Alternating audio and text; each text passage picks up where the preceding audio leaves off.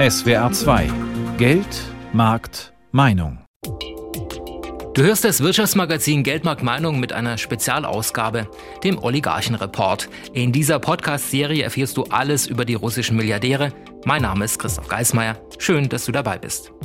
Viele der russischen Oligarchen sind unvorstellbar reich. So reich, dass sie nicht ein Schloss, sondern einige Schlösser besitzen, auch einige Villen und mindestens eine Superjacht. Der Lifestyle vieler russischer Oligarchen ist Luxus pur. Nur das Beste, nur das Feinste. Und genau darum geht es in diesem Podcast, der dritten Folge unseres Oligarchenreports, das Luxusleben der russischen Oligarchen. Wer viele Milliarden zur Verfügung hat, kann es richtig krachen lassen. Was das heißt, zeigen die Bilder, die mir im Internet angezeigt wurden, als ich nach dem Stichwort reiche Russen gegoogelt habe. Pelze, Luxusautos, Yachten, Shampoos, Privatjets, viele Bilder aus dem Schweizer Nobelort St. Moritz, aber auch Bilder aus der Karibik oder der Côte d'Azur werden da angezeigt. Und nachdem bereits die ersten Vermögenswerte russischer Oligarchen im Westen wegen der Sanktionen beschlagnahmt wurden, konnte man auch tatsächlich sehen, was sie im Ausland haben, wie sie hier leben.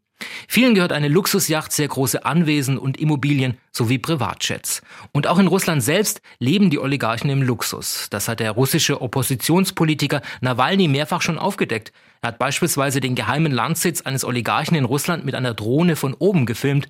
Von außen war nicht viel zu sehen, nur grüne Hecke. Umso mehr dann von oben an Anwesen mit mehreren Häusern, einem Skilift, Schwimmbad, Tennisplätzen und einem Anleger für die Yacht, wenn die Familie per Boot in ihr Ferienhaus über den Fluss Wolga anreist. Allerdings, für viele reiche Russen ist das Leben seit den Sanktionen nicht mehr so frei, so luxuriös und so schön wie früher. Das kann man beispielsweise in Frankreich sehen. Hier haben die Oligarchenfamilien bislang an der hippen Côte d'Azur, an der Riviera und in den mondänen Wintersportorten in den französischen Alpen Party gemacht. Doch das läuft derzeit nicht mehr so und es liegt wohl auch daran, dass der Flug mit dem Privatjet von Moskau nach Saint-Tropez wegen des Landeverbots für russische Flugzeuge nicht mehr möglich ist. Kai Rienecke erzählt uns, wie sich das Leben der reichen Russen in Frankreich verändert hat. Als Courchevelovo ist der Wintersportort Courchevel für die Russen schon fast ein geflügeltes Wort. Mitte der 1990er Jahre ging es in den französischen Alpen los mit den Russenpartys, Kaviar um drei Uhr morgens am Swimmingpool oder Edelbordeaux Chateau Petrus für bis zu mehrere tausend Euro, teilweise aus Wodka-Gläsern, gnadenlos weggebechert. Prostituierte wurden über den nahegelegenen internationalen Flughafen von Genf eingeflogen. Für die Superreichen mit Hubschraubern oder Sportflugzeugen gibt es noch einen kleinen Flugplatz direkt im Ort auf 2000 Metern Höhe. Die Russen, die am Anfang kamen, waren nicht nur stinkreich, sie mischten den Ort mit seinen großen prachtvollen Chalets auch durch ihr unflätiges Benehmen auf. Hotel- und Restaurantbesitzern graute vor dem Jahresende, zu dem die russischen Gäste jedes Jahr einfielen, aber der Umsatz war es wert. Zwischen 500 und 20.000 Euro pro Tag haben die Russen schon mal auf den Kopf gehauen, aber bereits in den vergangenen Jahren hat sich die Szene in Courchevel etwas beruhigt. Im Sommer treffen sich reiche russische Familien und ihre Freunde dann gerne an der Côte d'Azur, rund um Saint-Tropez, zum Beispiel in Nikki Beach. Bei rauschenden Partys am Mittelmeerstrand bespritzen sich vor allem junge Russinnen und Russen gerne gegenseitig mit extrem teurem Champagner aus Magnumflaschen. Auch Nizza gilt als Hochburg der neureichen Russen, die Stadt an der French Riviera, die eine russisch-orthodoxe Kirche hat und in der früher schon die russischen Zaren ein- und ausgingen. Auch die vielen Yachthäfen sind beliebter Treffpunkt, etwa in Cannes oder Antibes. Russischen Oligarchen gehören eindrucksvolle Motorjachten mit eigener Besatzung, Beibooten oder kleinen Garagen für Jetskis. Kein Wunder, dass Anfang März im Hafen von La Ciotat an der Côte d'Azur die Megajacht des Chefs des russischen Ölkonzerns Rosneft, Igor Setschin, von den französischen Behörden sichergestellt wurde. Auch der Milliardär Roman Abramowitsch ging mit seiner Luxusjacht häufig an den Felsbuchten der Côte d'Azur vor Anker. Aber auch im Immobiliengeschäft sind die Russen an der Côte d'Azur aktiv.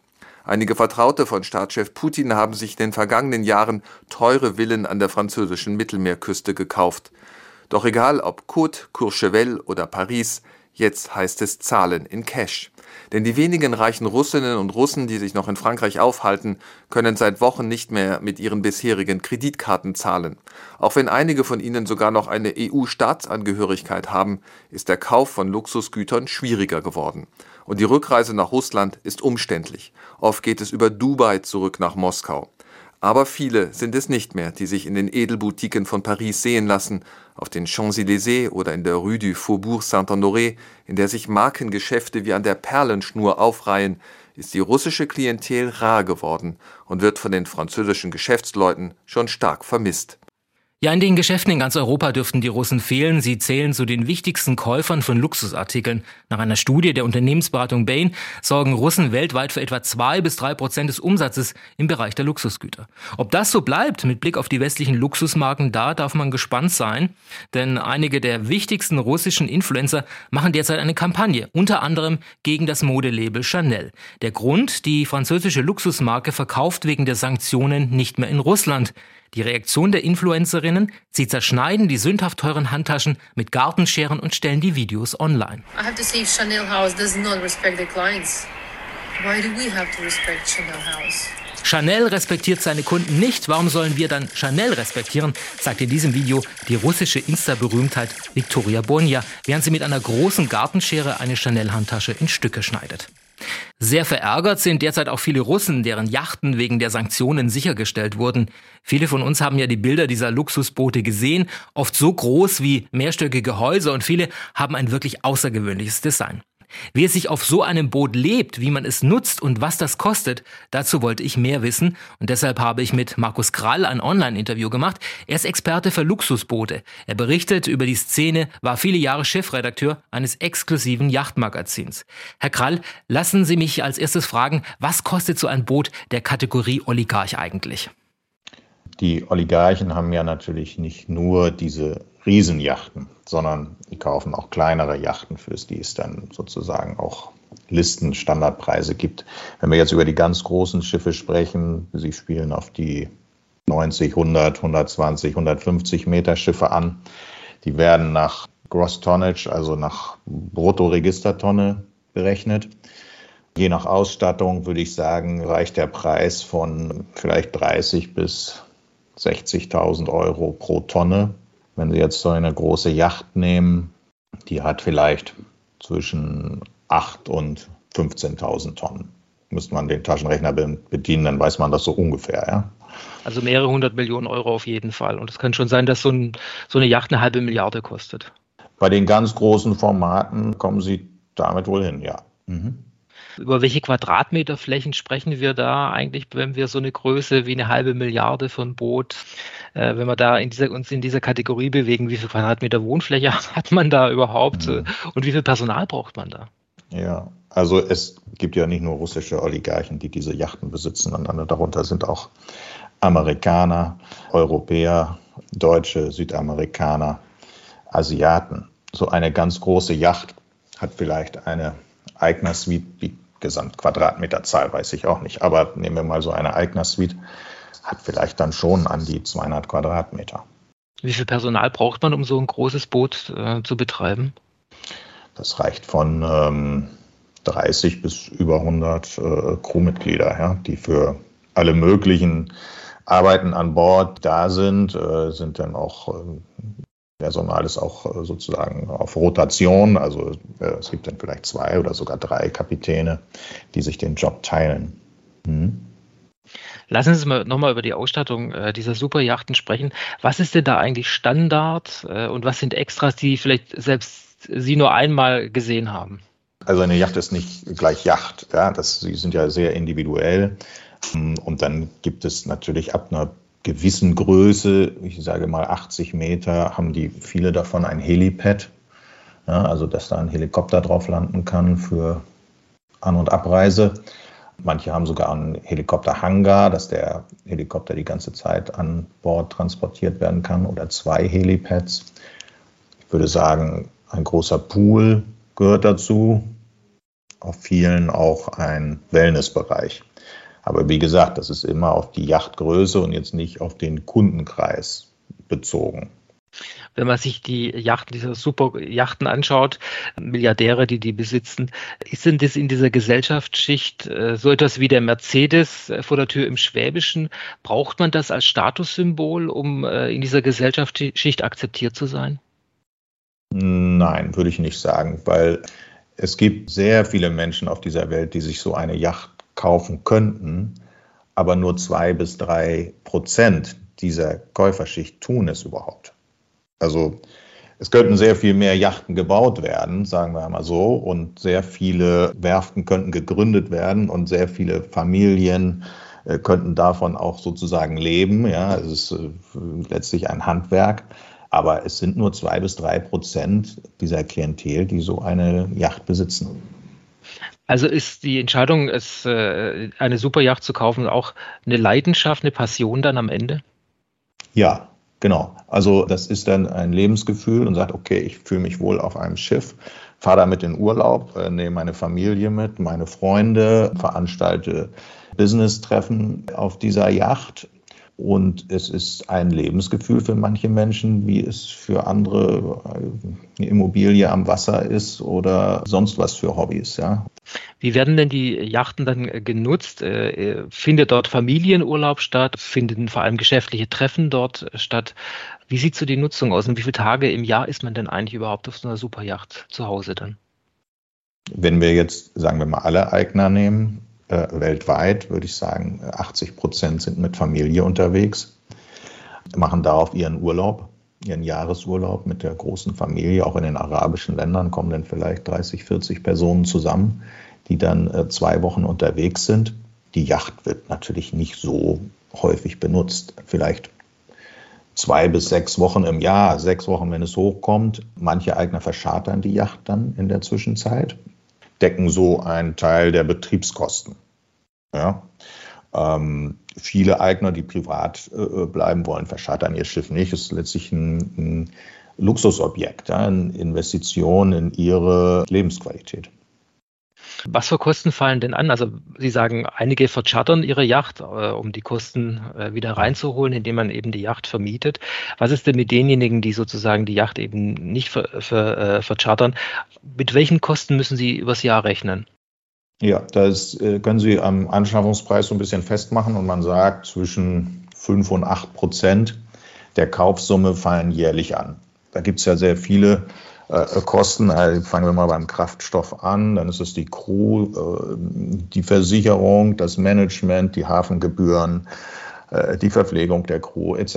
etc. Also da gibt es sehr viele Positionen, die da anfallen. Also eine normale Yacht, nehmen wir mal an, 25 Meter, das sind ja so die kleinsten Mega-Yachten, würde ich sagen, rechnet man vielleicht mit 400.000 Euro im Jahr. Weiß man denn immer, wem diese Superjachten tatsächlich gehören oder wie sieht da die Eigentümerstruktur klassischerweise aus bei diesen Booten? Bei manchen Menschen weiß man das, weil sie sich auf diesen Yachten zeigen und offen damit umgehen, ja, wie viele oder einige Amerikaner zum Beispiel. Bei ganz großen Yachten gehört die Yacht meist einer Firma, die wieder einer anderen Firma gehört, die auf den Cayman Islands registriert ist oder äh, auf Malta oder sonst wo. Es ist relativ schwierig, den, den wirklichen Eigentümer rauszubekommen, der am Ende dann dieser ganzen Kette steht, ja. Ähm, ich habe gelesen, dass es sozusagen jetzt so eine Bewegung gibt, weg von der Karibik. Einige Superjachten gehen jetzt Richtung Türkei, Richtung Dubai. Ist es sozusagen eine Bewegung äh, der Oligarchenjachten, weil man Angst hat, äh, möglicherweise, dass die äh, Schiffe festgesetzt werden im Zuge der Sanktionen? Der, genau, wenn Sie von diesen Sanktionen betroffen sind, dann müssen Sie sich natürlich schauen, wo Sie Ihre Yacht äh, sicher unterbringen. Und die Türkei hat ja äh, signalisiert, dass die Yachten dort nicht äh, sozusagen an die Kette gelegt werden, genauso wie, ich glaube, die Malediven und Seychellen. Und äh, im arabischen Raum gibt es auch so einige Gegenden. Hm, nichtsdestotrotz sind ja ähm, Yachten, die vermeintlich, so müssen wir es ja formulieren, russischen ähm, Eigentümern gehören, auch schon äh, in Vladivostok angekommen. In Vladivostok, das ist in Sibirien? Ja, genau. Mhm. Ein bisschen kalt von der Yacht dort oben, oder? Ja, das würde ich auch so sagen. Also normalerweise sind die in wärmeren Gefilden unterwegs, aber das sind halt äh, sehr ungewöhnliche Zeiten, die wohl diese Menschen, die wir ja nicht wirklich schwarz auf weiß kennen, dann ähm, zu solchen Aktionen motivieren. Sagt der Luxusjachtenexperte Markus Krall. Vielen Dank. Ja, wer einen Einblick in das Leben der russischen Oligarchen haben möchte, der kann zum Beispiel bei Instagram nach deren Kindern suchen. Da sieht man dann ein bisschen was vom Lifestyle der Familien. Beispiel die Tochter von Multimilliardär Abramowitsch, Sophia. Sie postete noch Mitte Februar Bilder von sich auf der Luxusinsel St. Bart. Ihr Vater soll dort eine 90 Millionen Dollar Villa haben. Oft leben die Oligarchen auch in der Schweiz. Viele haben dort zumindest einen Wohnsitz oder machen Ferien. Doch auch dort ist es für die superreichen Russen mittlerweile ungemütlich geworden, wie Katrin Hondel aus der Schweiz berichtet. Berge und Seen, exzellente Schulen und Ärzte, Luxus und Diskretion. Die schöne Schweiz ist bei schwerreichen Menschen aus Russland schwer beliebt. Auch unmittelbar nach dem Beginn des russischen Angriffs auf die Ukraine machte sich das noch bemerkbar. Da wurde nach Angaben von Flugdatenanalysten die Schweiz von auffallend vielen russischen Privatjets angeflogen. 13 hoben aus Moskau Richtung Genf ab, 9 Richtung Zürich. Vermutlich ging es dann aber nicht in die Berge oder an die Seen, sondern, das sagen Finanzmarktkenner, in die Schweizer Banken. Dort liegen, so schätzt die Schweizer Bankiervereinigung, 150 bis 200 Milliarden Franken russischer Kundinnen und Kunden. In den vergangenen Wochen hat die Schweiz russische Vermögenswerte in Höhe von 7,5 Milliarden Franken eingefroren. Still und starr liegen jetzt auch mehrere russische Privatjets festgesetzt auf den Flughäfen des Landes. Es ist ungemütlich geworden für die russischen Oligarchen in der Schweiz. Lange Zeit waren die heute sanktionierten Putin-Vertrauten gern gesehene Gäste. Die Schweiz ein Oligarchenparadies. Sogenannte goldene Visa wurden dutzendfach vergeben. Im öffentlichen Interesse, so der Behördenjargon, gab es Aufenthaltsbewilligungen im Schnellverfahren für superreiche Russen. Pauschalsteuersatz inklusive. Jetzt aber gibt es Sanktionslisten und zum Beispiel der Unternehmer und Putin-Freund Andrei Melnitschenko wurde schon länger nicht mehr gesehen in seinem Wohnort St. Moritz. Er würde wohl auch nicht mehr gern gesehen. Der schicke Skiort in Graubünden wehrt sich nämlich gerade heftig gegen das Image vom Oligarchenparadies und legte sogar hochoffiziell Beschwerde ein beim Fernsehsender SRF. Der hatte in einer Doku an rauschende Russenpartys mit fliegenden Wodkagläsern in den Bündner Bergen erinnert und an Melnitschenkos verlassenem Luxuschalet geklingelt peinlich für St. Moritz, denn Bad News sind schlecht fürs Tourismusgeschäft, erklärte ein Marketing-Experte der Zeitung Tagesanzeiger. Der St. Moritzer Oligarch habe sich auf einer Yacht in die Malediven verdrückt, vermuten Schweizer Medien jetzt. Verlassen und von den Behörden gesperrt ist auch die Ferienwohnung des Oligarchen Piotr Aven im Nobelkurort Gstaad. Und schon immer diskret hinter hohen Zäunen und Hecken am Genfer See versteckt liegt das 18 Millionen Anwesen mit unterirdischem Tennisplatz des Erdölhändlers und Putin-Vertrauten Gennady Timchenko. Der hatte sich in der Schweiz als großzügiger Mäzen unter anderem des Klassikfestivals in Verbier beliebt gemacht. Mit Putins Krieg war das vorbei. Das Festival trennte sich von Geld und Geldgeber ebenso von Chefdirigent Valery Gergiev. Die schwierigen Gäste der Schweiz nannte das Internetportal Swissinfo die Oligarchen, für die es jetzt zum ersten Mal ein bisschen schwierig geworden ist in der Schweiz. Von heute auf morgen habe seine Kreditkarte nicht mehr funktioniert, erzählte Alexander Pumpianski, Sohn des Oligarchen Dimitri Pumpianski der Zeitung Tribune de Genève. Das sei ein Schock gewesen, völlig unverständlich. Ja, das Leben der superreichen Russen hat sich wirklich für viele von ihnen ziemlich verändert. Arm sind sie sicher nicht, aber das Luxusleben, das sie gewohnt waren, sieht heute wohl anders aus. Hör mal in Folge 1 dieser Podcast-Serie rein, die Jagd auf die Oligarchen. Da kannst du hören, dass sich einige der superreichen Russen darüber beschweren, dass sie wegen der Sanktionen nicht mehr genügend Geld haben, ihr Alltagsleben zu finanzieren. Ja, und das war der letzte Teil unserer Podcast-Reihe Der Oligarchen-Report. In dieser Ausgabe ging es um das Luxusleben der Oligarchen. Ich würde mich freuen, wenn du auch die anderen Teile unserer Podcast-Reihe hören kannst. Im Teil 2 geht es um den Aufstieg und die Zukunft der russischen Oligarchen und im Teil 1 haben wir erklärt, wie die Jagd auf die Oligarchen und ihr Vermögen abläuft. Danke, dass du zugehört hast. Mein Name ist Christoph Geismeier.